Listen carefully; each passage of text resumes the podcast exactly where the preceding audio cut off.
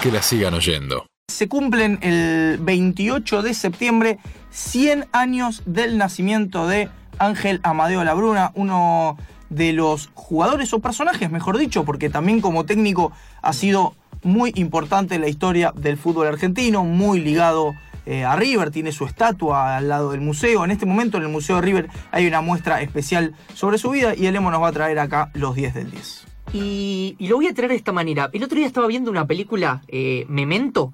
¿Se acuerdan de la película Memento que empieza Sí. por el final? Bueno, Esa vamos a escuchar lo que decía el Beto Alonso en el Museo de River en el año 2014, cuando se inaugura un busto de Ángel Amadeo Labruna.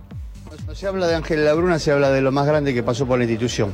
Eh, por supuesto, mi padre futbolístico, eh, mi padre, mi segundo padre, un tipo que tuve una relación extraordinaria.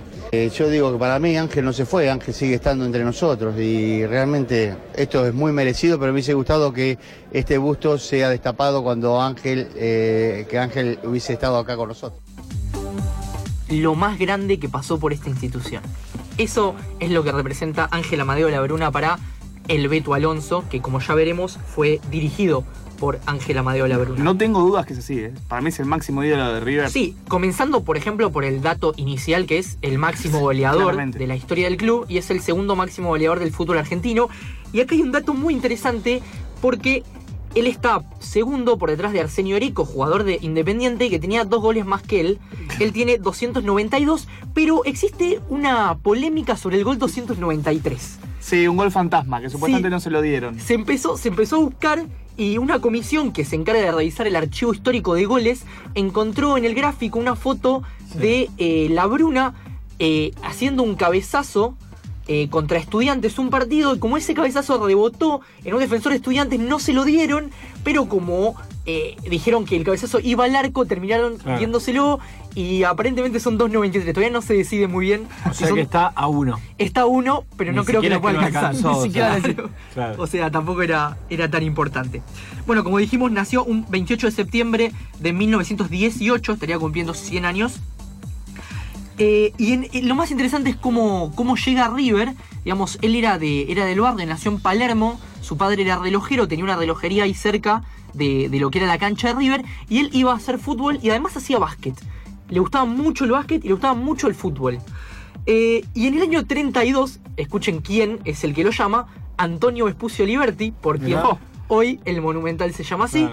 Eh, lo llama Ángela Bruna y le dice, vos tenés que jugar en el club, y lo llama para jugar a la sexta.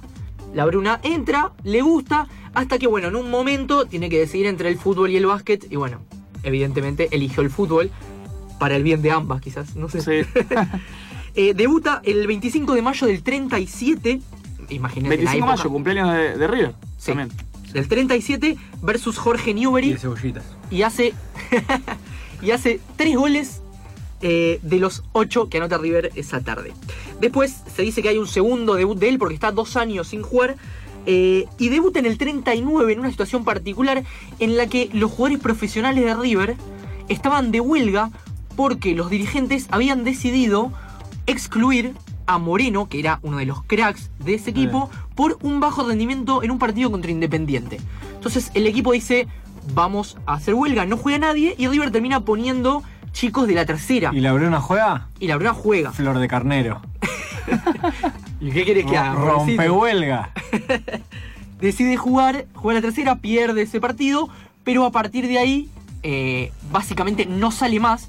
Y Moreno, en lugar de recuperar su lugar, que era el de la Bruna, lo mueven hacia, eh, hacia un lado distinto de la cancha y terminan jugando eh, los cinco, que como sabemos es el equipo que se denominó La Máquina, que era eh, Pedernera, Muñoz, Lusto, La Bruna y... ¿Quién queda? Muñoz Moreno, Pedernera, Labruna y Lusto. Ahí está. Los cinco. Ahí los tenemos. Después también perteneció. Interesante de la máquina, que se, se habla mucho del equipo de la máquina de River. Jugaron solamente 20 partidos juntos. 20 Ah, partidos. Muy poco. Mira muy como los cuatro fantásticos de Gallego, ¿no? Claro, algo La máquina con mejor resultado. Claro, un periodista, un periodista del gráfico, eh, Eduardo Lorenzo Borocotó, eh, lo denominó la máquina y aparentemente por lo que fue el rendimiento de este equipo que jugaba con cinco delanteros, eh, y que además era un equipo terriblemente goleador y avasallaba a los rivales, le quedó este mote de uno de los mejores equipos de la historia del fútbol. Bueno, eh, la Bruna gana prácticamente todo con River, eh, muchos títulos, hasta que en el 59 lo echan. Lo echan de River, le llega un telegrama que dice no necesitamos más de sus servicios, puede irse con, su, con el pase en su poder. Él dice- Agradecidos, como siempre, con los ídolos. Él dice, yo de River no me fui, me dijeron que me tenía que ir. Las explicaciones que me dieron siempre fueron muy confusas. Hoy no sé si me echaron los dirigentes o me sacaron por orden de otra persona. Cuando me fui de River llegué a creer que se terminaba el mundo, si hasta me quise pegar un tiro, no quería volver a mi casa. El fanatismo de, de la Bruna por River es algo indescriptible.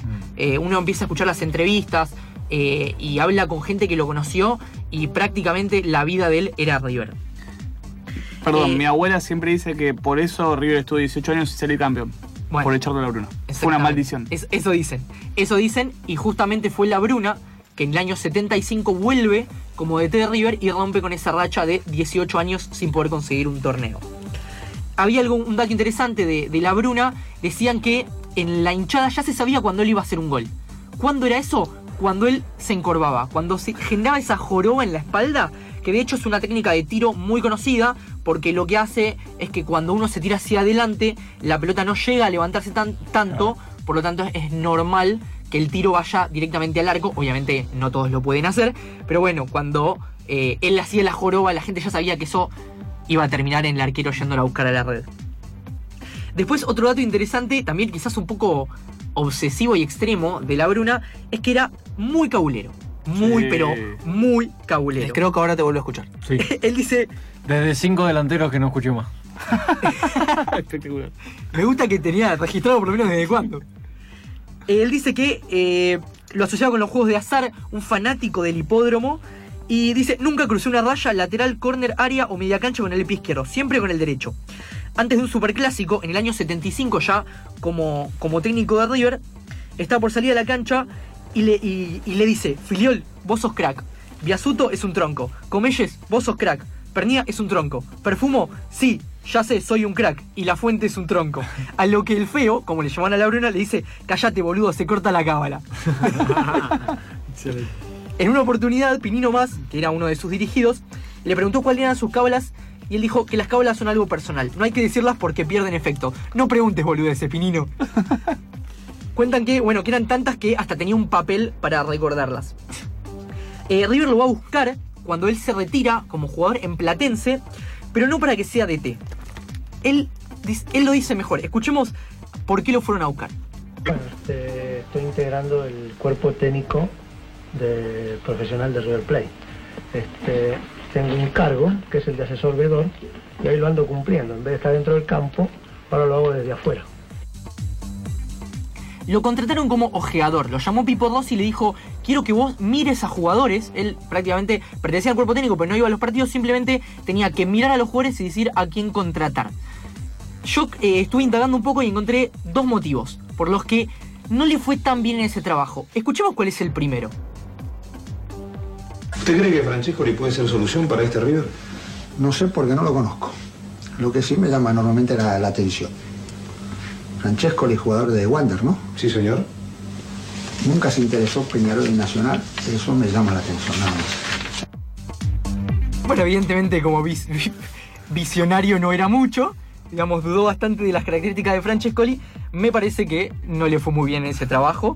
Y la otra razón, que es eh, algo que se cuenta también, es que él los informes de los jugadores los pasaba el lunes, eh, porque él los domingos iba al hipódromo. Él prefería ir al hipódromo a jugarle apuestas a los caballos y no tenía ganas de ver fútbol. Como DT, eh, bueno, se retira como futbolista en Platense y asume como DT. Después, posteriormente, eh, termina, eh, pierde semifinal con estudiantes en un torneo metropolitano, es una gran campaña, y en simultáneo asciende con defensores de Belgrano.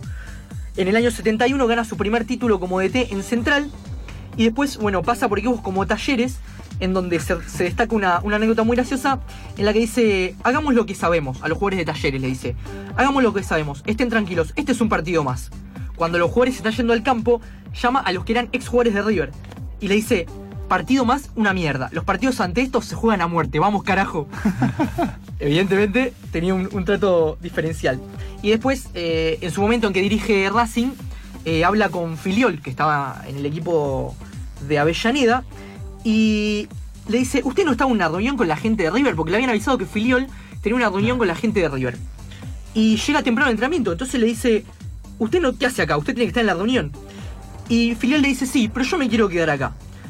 A lo que el feo le responde, usted haga lo que quiera, pero yo le aviso que si usted no va a esa reunión y arregla con River de inmediato, yo mañana voy y lo cago a trompadas. Espectacular. El carácter de un Labruna que como sabemos, calentón como pocos, sin pelos en la lengua y la verdad, eh, e- este tipo de anécdotas abundan mucho en la vida de El Feo. En el año 75, como recordamos, eh, vuelve a River, lo llaman para hacer DT y corta la racha de los 18 años sin salir campeón. Cuando él asume, dice, yo volví acá para ser campeón, cuestión que efectivamente eh, termina ocurriendo. Falleció a los 65 años, una anécdota bastante fea, estaba internado porque lo habían operado de la vesícula y estaba el pato filiol ayudándolo y en un momento lo quisieron trasladar de una cama hacia la otra, agarrado por el pato filiol, y en el traslado tuvo un infarto y falleció en las manos del pato filiol, una cosa bastante, bastante traumática. La luna que hizo debutar a Ramón Díaz, creo. Bueno, eh, lo otro que me quedaba era, no lo vio con Francescoli, pero en su momento en una declaración él dijo, Ramón Díaz va a ser el próximo Labruna. Dijo él, Exacto. Porque lo iba, lo iba llevando de a poco. Eh, bueno, en el año 2003, la comisión directiva de River decidió homenajearlo y decretar el Día Internacional del hincha de River por justamente el nacimiento de Omar Labruna. Escuchemos eh, un spot publicitario que hace eh, la parte institucional de River con respecto a este día. Entonces este puente se llama así por él. Claro, es nuestro máximo ídolo. ¿Sabés cuántos goles hizo? No, no sé. 293 goles hizo. Un fenómeno. Pero entonces además de jugador, ¿era hincha de River? Más vale. Él siempre decía, si tuviera que elegir entre River y mi vida, elijo a River, porque River es mi vida. ¡Fa! Mira, Augusto, esta es una remera muy, muy vieja. Me la regaló un amigo hace mucho tiempo. Y ahora te la voy a regalar a vos. Y nunca, pero nunca dejes a River solo. Ahora es tuya esta.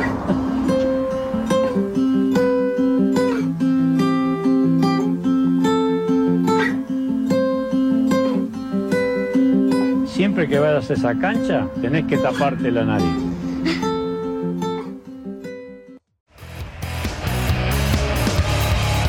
Que la sigan oyendo. Que la sigan oyendo.